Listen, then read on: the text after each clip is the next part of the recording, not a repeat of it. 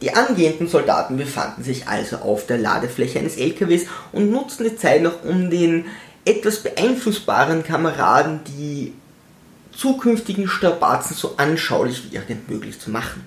Dann erreichten die LKW ihr Einsatzgebiet, ein schneeiges Hochplateau, einfach wundervoll. Die Soldaten konnten in aller Ruhe auspacken, schneller greifen. Um endlich wach zu werden, mussten die neuen Soldaten nun durch den Schnee krabbeln, hoppen und gleiten und bald auch niesen, denn die Kleidung sog sich mit dem Eiswasser so richtig schön voll. Bald standen dann individuumsbefreite Soldaten in Reih und Glied zitternd und erwarteten ihre neuen Befehle. Sie bekamen K-Munition, also Übungsmunition, ausgehändigt, während sie ein Ausbilder auf Folgendes hinwies. Männer, nun ist aber Schluss mit lustig. Sie bekommen jetzt Übungsmunition ausgehändigt. Diese ist zwar weitgehend harmlos, doch auf nähere Distanz kann es zu starken Verbrennungen und beim direkten Treffer auch zum Tod führen. Also reißen Sie sich zusammen. Duft, duft, der intelligenzbefreiteste Soldat aller Zeiten bekam schon ein gieriges Glitzern in seinen Augen, während er seine Waffe lud und der Nachbargruppe zusah, die schon einen Befehl weiter war und sich in einem Kreis aufstellen musste. Das führte dazu, dass sofort alle Soldaten aufeinander zielten. Doch der Kommandeur Nummer 2 reagierte sofort. Ihr Idioten, ein bisschen mitdenken. Wir zielen nicht auf unsere Kameraden, auch nicht wenn wir im Kreis stehen. Zumindest nicht ohne Befehl. Da würden wir es dem Feind ja ziemlich einfach machen. Wir sind ohnehin nicht die Schlausten. Wenn wir in einem Kreis stehen, dann gibt es genau zwei Möglichkeiten, wie wir unsere Waffe halten.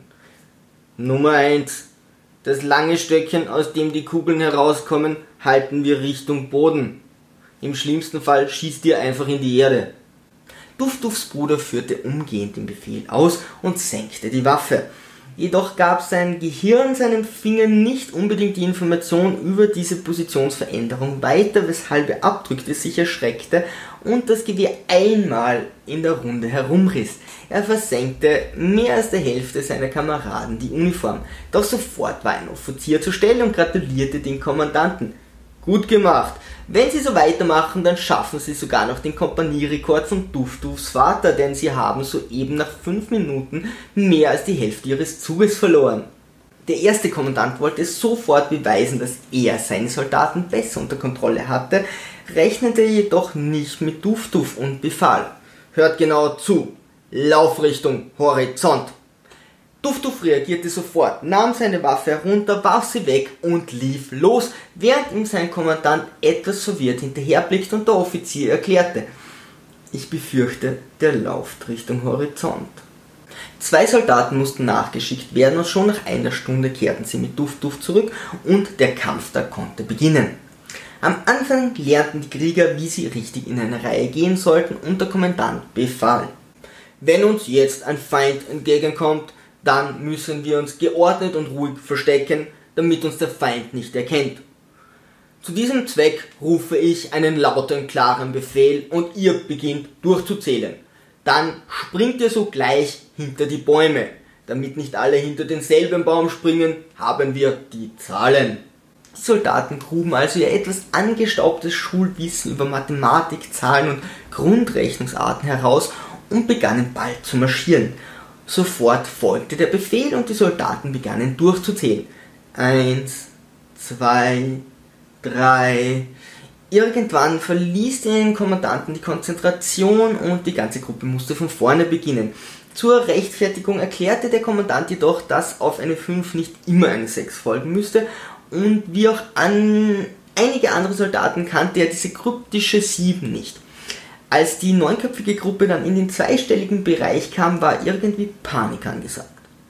Der Offizier, der die Vorgänge beobachtet hatte, gratulierte den Kommandanten und ließ nun seine Stellvertreter die ganze Situation versuchen. Dieser erklärte ganz deutlich. Sobald ich Verstecken schreie, zählen sie also durch. Er kannte die Zahlen von 1 bis 11 in und auswendig und gab auch sogleich die genauen Erklärungen. Alle, die eine gerade Zahl haben, springen ziemlich lautlos auf die linke Seite. Alle, die eine ungerade Zahl haben, springen ziemlich leise auf die linke Seite. Bruno wollte schon Einspruch erheben, doch so etwas darf man beim Militär gar nicht. Der neue Kommandant befahl also marschieren. An ihm ging offensichtlich ein Schauspieler verloren, denn er tat so, als würde sich der listige Feind in der Nähe befinden und brüllte sofort durchzählen und lautlos verstecken. Sofort, also innerhalb der nächsten Minuten, sprangen die ganzen Soldaten auf die linke Seite und der neue Kommandant blickte verwundert in die Botanik. Warum ist keiner nach rechts gesprungen? Ich habe doch eindeutig gesagt, bei meinem Befehl verstecken, die geraden Zahlen nach rechts springen und zwar ziemlich lautlos und die ungeraden Zahlen ganz leise nach rechts springen. Bruno schlug sich vor dem Kopf und fünf Versuche später verlor der Kommandant seine Beherrschung.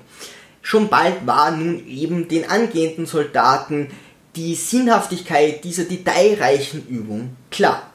In den nächsten zwei Stunden teilten sich die Soldaten immer regelmäßiger auf und als es letztendlich 5 gegen 3 gegen Duff stand, der in der Mitte des Weges im Schneidersitz saß, war der Kommandant relativ zufrieden und gab weitere Tipps. Irgendwann, nachdem die Sonne den Zenit überschritten hatte, schaffte er es, dass mehr oder minder alle Soldaten außer Duff sogar in die Richtung zielten, aus der der Feind kommen sollte. Das Tagesziel war somit erreicht. Über eine 5-Sterne-Bewertung würde ich mich sehr freuen. Unter HD Somebody Else findet ihr mich auf Twitter, Facebook, Instagram, meinem Blog bei WordPress und natürlich auf YouTube. So dann, Sturmtrotzer, Segel immer straff halten und auf zum Horizont.